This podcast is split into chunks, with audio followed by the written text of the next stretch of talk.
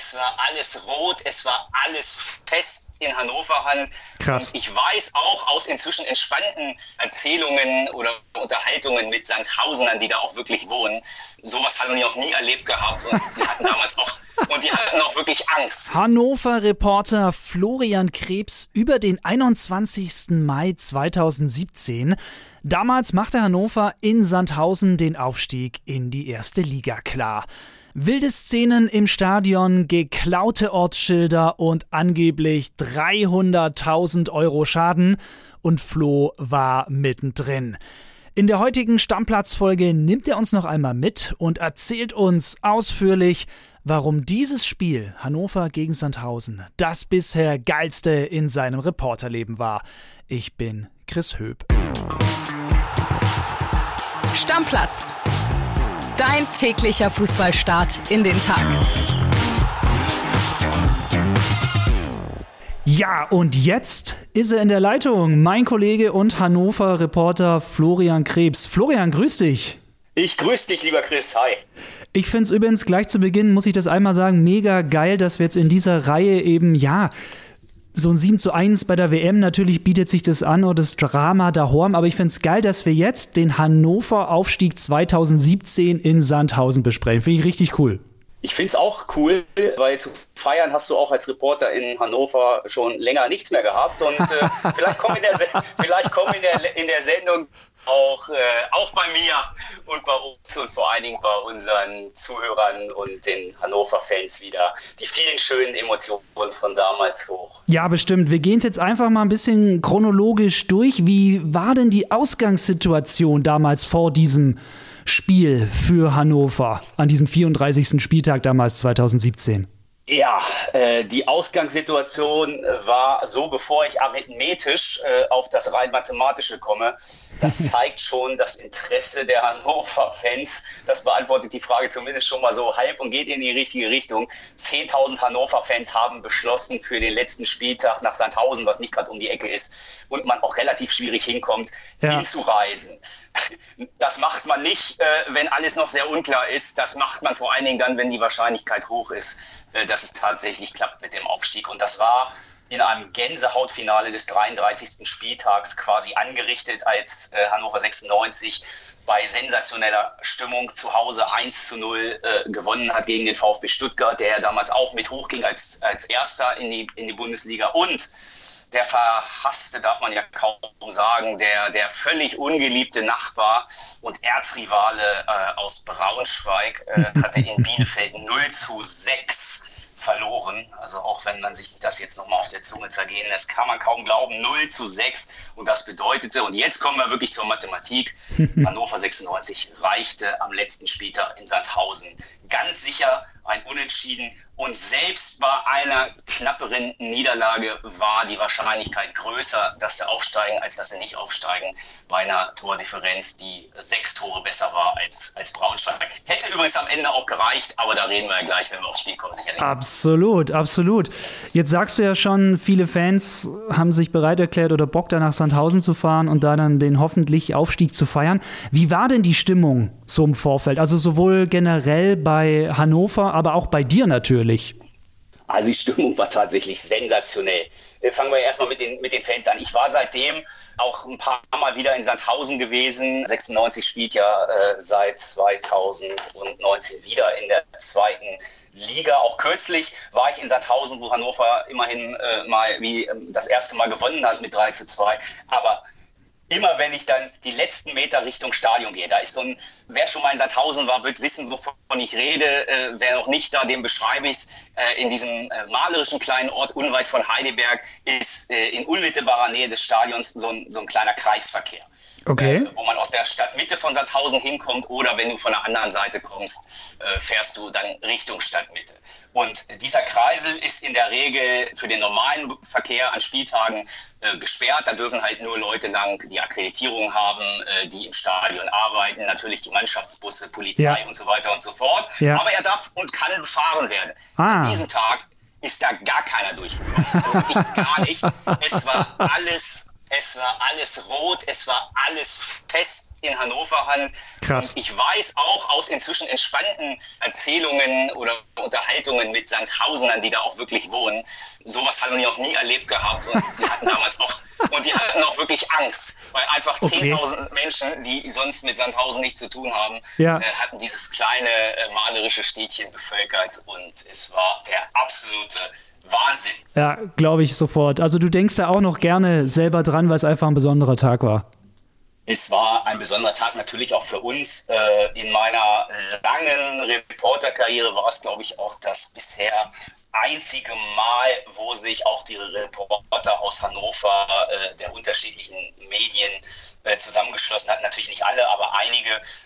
Und wir hatten so einen Kleinbus geschartert, weil, wie gesagt, Sandhausen kommst du mit Bus und Bahn zwar auch hin, aber Ja. nicht so besonders gut. Das heißt, du fährst dann schon die Autobahn runter, sind ungefähr 500 Kilometer hin, 500 Kilometer zurück.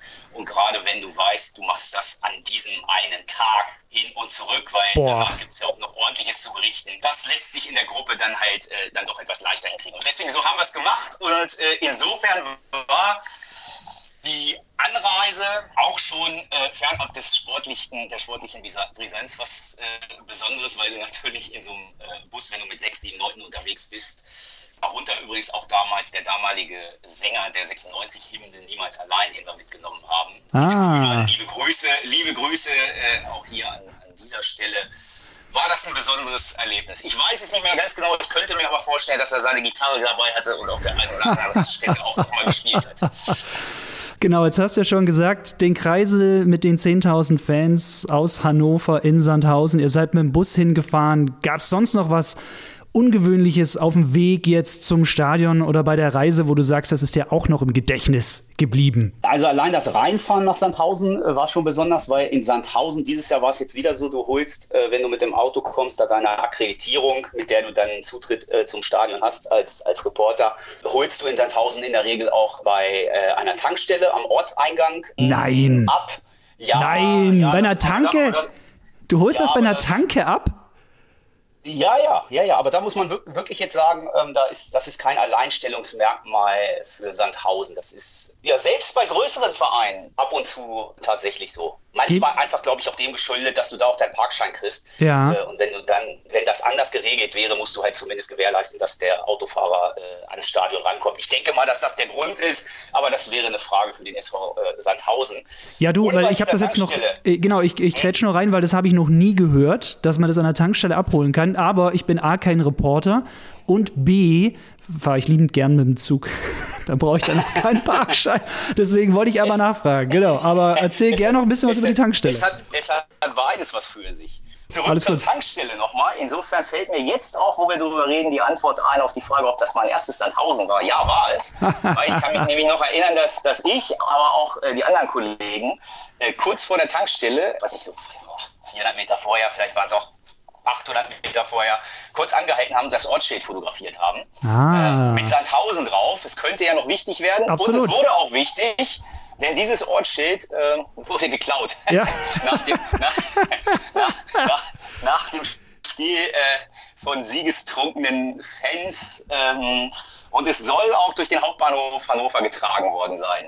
Ja, da, da kommen wir nachher noch drauf, was da nach dem Spiel sonst noch alles los war. Da, das Schild ist auf jeden Fall ein Ding, das hattest du mir ja auch schon angeteased. Ja, im Stadion dann, weißt du es noch, gab es eine Besonderheit bei der Aufstellung bei Hannover oder haben die auf das Team vertraut, auf die Aufstellung, die so ein bisschen, sag ich jetzt mal, die Stammaufstellung war in der Saison? Ganz ehrlich, als Reporter bereitet man sich natürlich immer äh, bestmöglich und akribisch äh, auf wichtige Interviews vor. Selbstverständlich auch da, auf, auf, auf, auf dieses mit dir, lieber Chris. Und dabei kommt dann auch völlig überraschend auch für einen Reporter, der jetzt seit Jahren Hannover-Reporter ist, heraus. Man müsste ja eigentlich so eine Aufstellung vom letzten Spieltag, wenn die Erinnerungen an einen solchen Tag noch so präsent sind, müsste man ja meinen, dass man die Aufstellung im Schlaf herbeten kann. Ähm, Aber- also ich glaube, ich hätte eine ich hätte eine 5 Minus gekriegt. Ähm, Bildnote weil, 5? Weil mir, ja, weil mir, das, weil mir das Bildnote 5, weil mir das überhaupt nicht äh, gelungen wäre. Ich wusste noch, dass Martin Harnik, dass der gesperrt war damals. Das wusste ich und das war auch ein herber Schlag. Da musste nämlich der Niklas Füllkrug ohne seinen kongenialen Sturmpartner damals ran. Was ich überhaupt nicht mehr auf dem Schirm hatte, ist, dass Salif Sané gar nicht gespielt hat an diesem letzten Spieltag, weil nicht nur Martin Harnik gesperrt war wegen Gelb, sondern auch Salif Sané, äh, der rot gesehen hatte. Und ähm, deswegen war der auch nur als Zuschauer mit, übrigens ebenso wie Edgar Pripp. Äh, auch der lang, langjährige Hannoveraner. Das heißt, ohne drei sind die am letzten Spieltag äh, äh da aufgelaufen. Ansonsten im Schnelldurchlauf die Startelf, die ich mir natürlich äh, fle ganz fleißig aufgeschrieben habe, damit ich gut vorbereitet bin, lieber Chris. top, Schau top. Schauner im Tor, hinten die Viererkette von rechts mit Sorg Hübner. Der wird gleich noch wichtig. Felipe und Albonos, die Doppelsechs mit Waldemar Anton und Ivar Fossum. Genau. Davor Klaus Backerlords und Karaman. Und ganz vorne Niklas Füllkrug, diesmal ohne Harnik. Und später eingewechselt wurden Schmiedebach, Sobich und Benschop. Und diese Mannschaft hat den einen Punkt, der noch fehlte, geholt. Dann lass uns doch mal ein bisschen reingehen, so die erste Hälfte. Da gab es ja noch keine Tore, aber ja, was ist dir da im Gedächtnis geblieben? Was ist dir aufgefallen? Hattest du das Gefühl, ja, das klappt jetzt mit dem Aufstieg oder wie hat Hannover gespielt? Ja, also von Anfang an gab es eigentlich keine Zweifel, dass das irgendwie nicht klappen könnte. Okay. Weil dazu waren auch, dazu waren auch einfach zu viele Parameter. Nichtsdestotrotz es ist im Fußball äh, am Ende halt so, fertig ist halt erst, wenn der Schiedsrichter abgepfiffen hat. Gut, dass wir hier keinen Phrasenschwein stehen haben. Schade eigentlich. Und diese erste Halbzeit, ja, ja, schade eigentlich. Und äh, die erste Halbzeit, Sandhausen hat das echt ganz gut gemacht, so ja. wie immer mit, mit Trainer Kenan Kotschak, der dann später auch bei Hannover 96 war. Lieber Kenan, auch schöne Grüße an dieser Stelle. Wir haben oft über diesen Tag geredet in deiner Hannover-Zeit, der ja damals was Besonderes war. Ja, und das 96 war hoch nervös. Also hat äh, in meiner Erinnerung auch nicht so richtig viel auf den Schirm gekriegt, was aber auch jetzt nicht weiter dramatisch war. Es war ja nichts passiert. Ja. Ähm, und es plätscherte so, so, so vor sich hin. Braunschweig tat auch nicht das, was es hätte für eine Sensation hätte tun sollen, nämlich den Karlsruher SC einfach äh, mit Toren abschießen. Das haben sie nicht getan. Es ist am Ende auch nur 2 zu 1 ausgegangen. Aber dann gab es diesen einen Moment, wo dann plötzlich auch das erste und einzige Mal die 10.000 Hannover-Fans mucksmäuschenstill waren. Ungefähr für zwei, drei Sekunden. Thomas Pledel. Ja, der äh, Freistoß. Da, genau, da, plötzlich stand es 1 zu 0 für Sandhausen. So, und da haben wir gedacht, okay, jetzt haben wir tatsächlich hier nochmal ein Spiel. Also jetzt kommt es auf alles das an, was nicht mit den Qualitäten rechter Fuß, linker Fuß oder äh, Kopfball zu tun hat, sondern ähm, kämpfen. Kopfball nicht, aber mit Kopf. Ja. So, und ja, kämpfen, einfach dem Druck standhalten, die Nerven bewahren. Aber hat ja nur drei ja, Minuten gedauert eigentlich dann. So, so, und das war dann natürlich das große Glück. Und dann ist einer Aufstiegsheld geworden. Kennst du das? Äh, wenn ich vor der Saison einer fragt, am Ende wird deine Mannschaft aufsteigen, wer wird der entscheidende Torschütze? Auf wen setzt du? Also Flori Hübner wäre so ziemlich der Letzte gewesen, auf, auf, auf den ich äh, einen Euro, ein Euro gesetzt hätte. Aber der hat es dann gemacht. Geht als Aufstiegsheld in den Annalen. Und der hat sich das total verdient. Ein super Typ. Ein Innenverteidiger, hoch aufgeschossen. Der Sohn vom ehemaligen Frankfurt-Manager Bruno Hübner. So, und der machte halt das 1 zu 1. Und das Mit dem Kopf. hat am Ende den Ausschlag gegeben für den Aufstieg. Nicht die Tore von Martin Harnik, nicht die Tore von Niklas Füllkrug, nicht die Abwehraktionen von Salif Sané ja. oder die tollen Paraden von Philipp Schauner. Am Ende hat Florian Hübner Hannover 96 in die Bundesliga buxiert.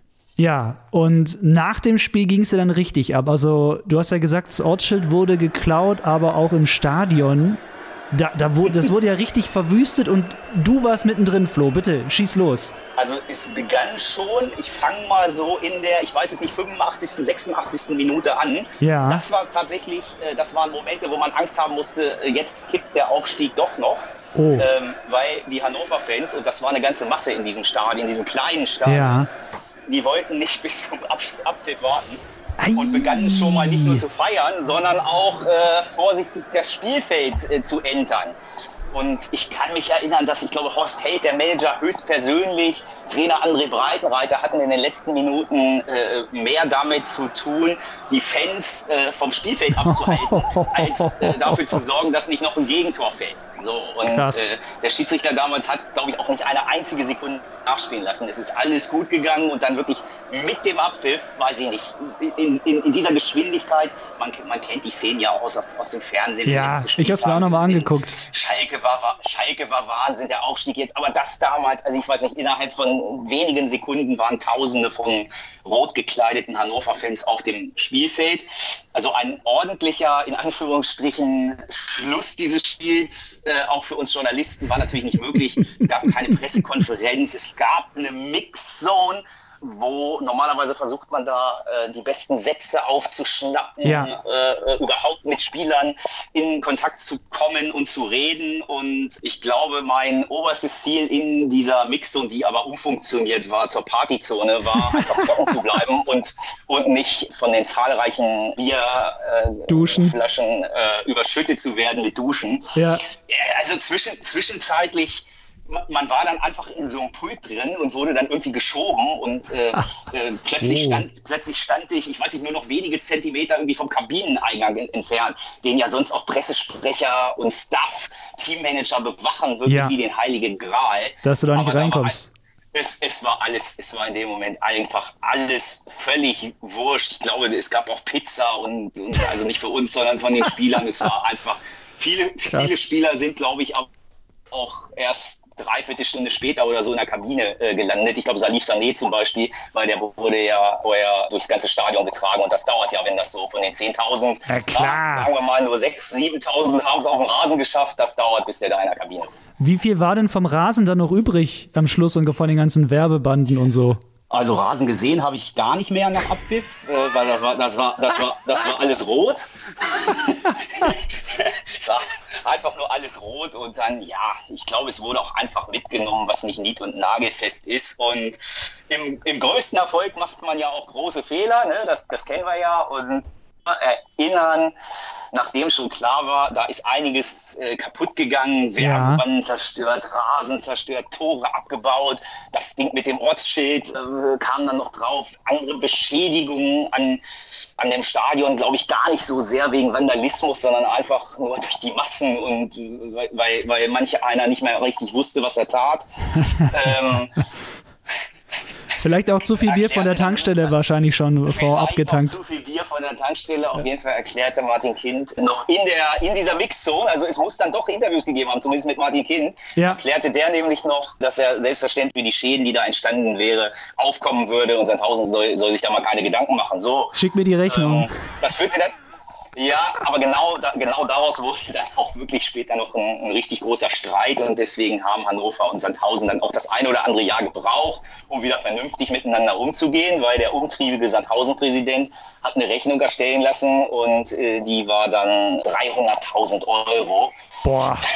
Okay, also keine Peanuts so, auf jeden Fall. Auch, äh, auch der neue Bundesliga, da ist dann auch der neue Bundesligist nicht sofort in der Lage und bereit zu sagen, okay, übernehmen wir. Das ist kein Pappenstiel und äh, wurde auch noch der ein oder andere Kontakt intensiviert.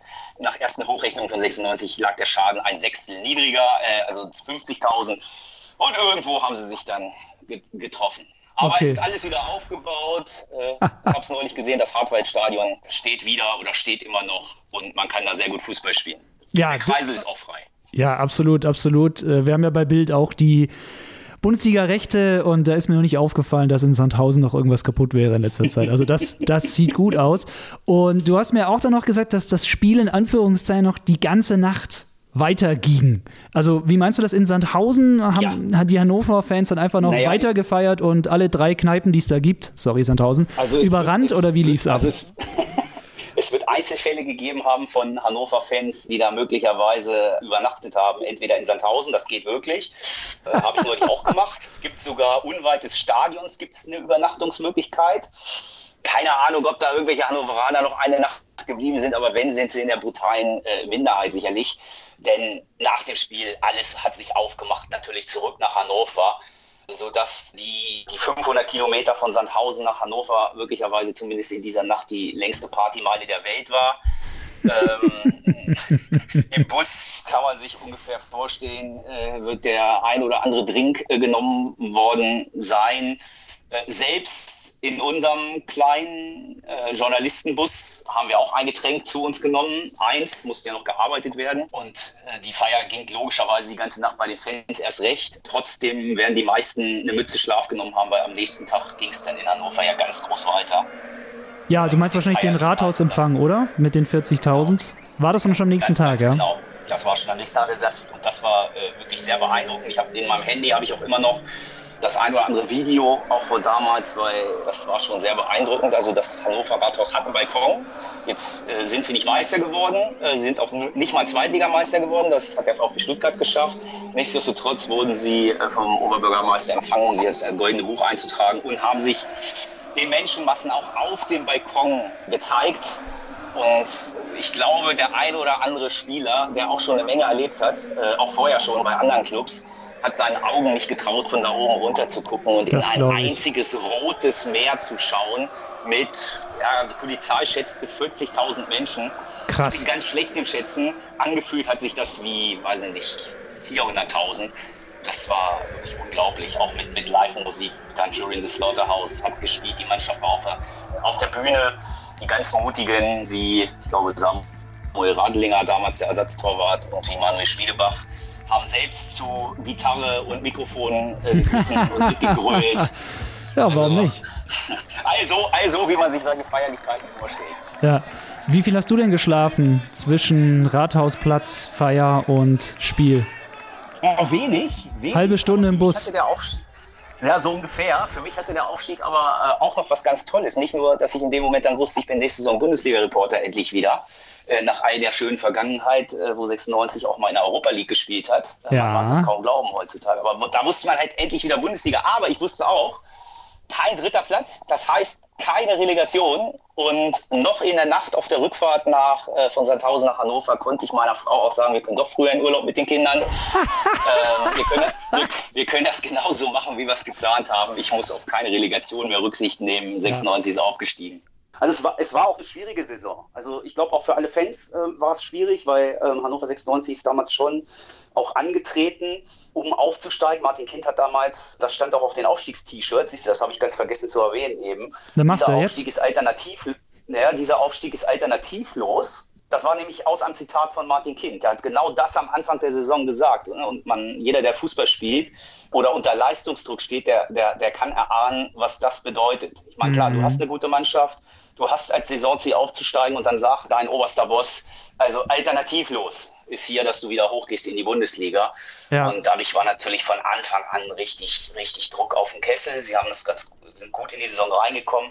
Damals mit einem 4 zu 0 am ersten Spieltag in Kaiserslautern. So, aber dann war das alles nicht so souverän. War auch eine starke zweite Liga damals mit Stuttgart, mit Eintracht Braunschweig, mit Union Berlin. So, und dann äh, gehörte dann im Frühjahr, im frühen Frühjahr dann auch ein Trainerwechsel dazu, ein Managementwechsel dazu.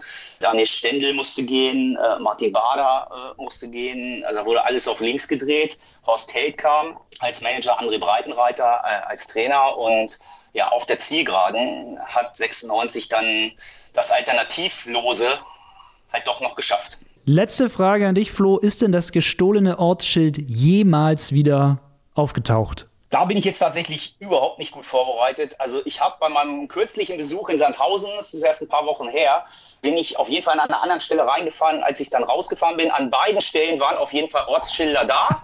äh, also äh, man kann, Sandhausen ist, gut, Sandhausen ist gut beschildert auf jeden ja. Fall. Sehr gut. Ja, wir halten die Augen offen, falls es vielleicht doch mal irgendwann wieder auftaucht, dann wissen wir Bescheid und dann wissen wir, dass es von 2017 ist. Aber ich bin mir sicher, wer auch immer das gemobst hat, hat das wahrscheinlich, kann ich mir zumindest gut vorstellen, irgendwie zu Hause äh, knallhart an der Wand hängen überm Sofa oder so. Aber ja, es ist natürlich eine Straftat, deswegen kannst du es natürlich nicht einfach im Internet posten. Aber ich bin mir sicher, es hat in irgendeinem Hannover Wohnzimmer oder Fankeller oder so ein Zuhause gefunden. Behaupte ich jetzt liebe einfach Fuß mal. Liebe Fußballfans, auch Appell von mir nochmal, bitte nichts mitnehmen, keine Ortsschilder, keine Werbebanden, auch sonst keine Sachen aus dem Stadion. Macht einfach wie ich ein, ein Foto davon und habt das immer auf eurem Handy dabei. Florian, vielen, vielen Dank für diese kleine Zeitreise ins Jahr 2017. Hannover 1 zu 1 in Sandhausen und steigt auf. Ich freue mich sehr, dass du die Zeit genommen hast, dass du nochmal, ja, uns alle mitgenommen hast, auch unsere Zuhörer an diesen tollen Tag. Da war wirklich einiges los und ich bin sehr froh, froh, dass du da auch heil wieder aus dem Stadion rausgekommen bist, auf jeden Fall. Deine Frau sicherlich auch und deine Familie. Ja, vielen Dank, lieber Chris. Hat Spaß gemacht, sich mal wieder zu erinnern. Und ja, an solchen, von solchen schönen Tagen gibt es im Fußballleben ja eigentlich viel zu, sehen, viel zu wenige. Ciao, liebe Grüße. Das war's für heute. Ich wünsche euch wie immer eine geile Fußballwoche. Vielen Dank fürs Reinhören. Ich bin Chris Höp. Stammplatz. Dein täglicher Fußballstart in den Tag.